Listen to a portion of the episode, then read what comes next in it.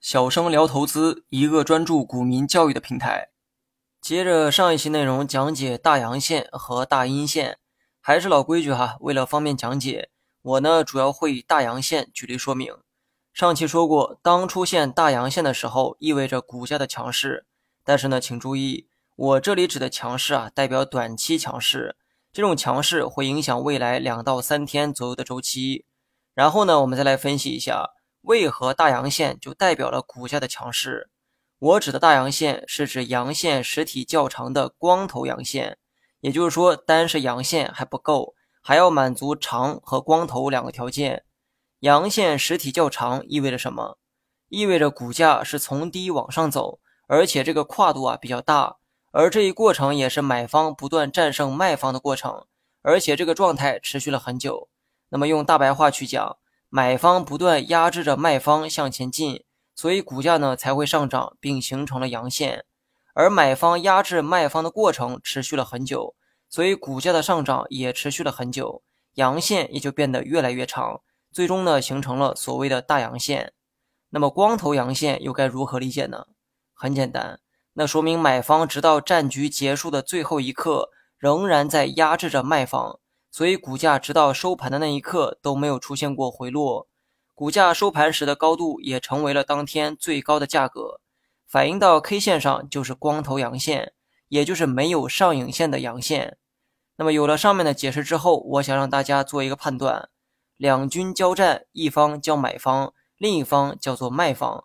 买方从一开始啊就占据了主导的地位，不断击退卖方前进。那么如果是你，你愿意加入谁的队伍呢？我猜多数人答案是加入到买方。也就是做多的一方，那么理由呢也很简单，因为买方比卖方强势，而且买方的强势有可能还会延续，所以多数人呢选择加入到买方。而之所以有更多人加入到了买方，股价短期也有望延续之前的强势。无论光头大阳线出现在任何位置，对于短期走势来讲都是强势的一种表现。在确保光头阳的前提之下。阳线越长，越能代表其强势，股价在未来几天有继续冲高的可能。另外呢，上期说过哈，大阳线的标准是阳线实体长度要大于百分之五，而不是收盘涨幅大于百分之五。很多人呢表示不理解这里面的道理，而上文举的那个例子啊，刚好能解释这里面的原因。假如说 A 股票从百分之零涨到百分之五，开盘到收盘的落差也就是百分之五。当天的 K 线则是一根大阳线，而 B 股票从百分之四涨到百分之五，你会发现最终的收盘都是百分之五的涨幅，但开盘到收盘的落差只有百分之一，所以呢，该股当天的 K 线是一根小阳线，阳线实体很短，不满足我们对大阳线的定义。那么问题也来了，同样是涨幅百分之五的股票，为何 B 股票没有与 A 股票相同的含义呢？其实啊，B 股票也预示着股价的强势，只不过这种强势不如 A 股票罢了。虽然二者的最终涨幅呢是一样的，但盘中的这个过程啊却不一样。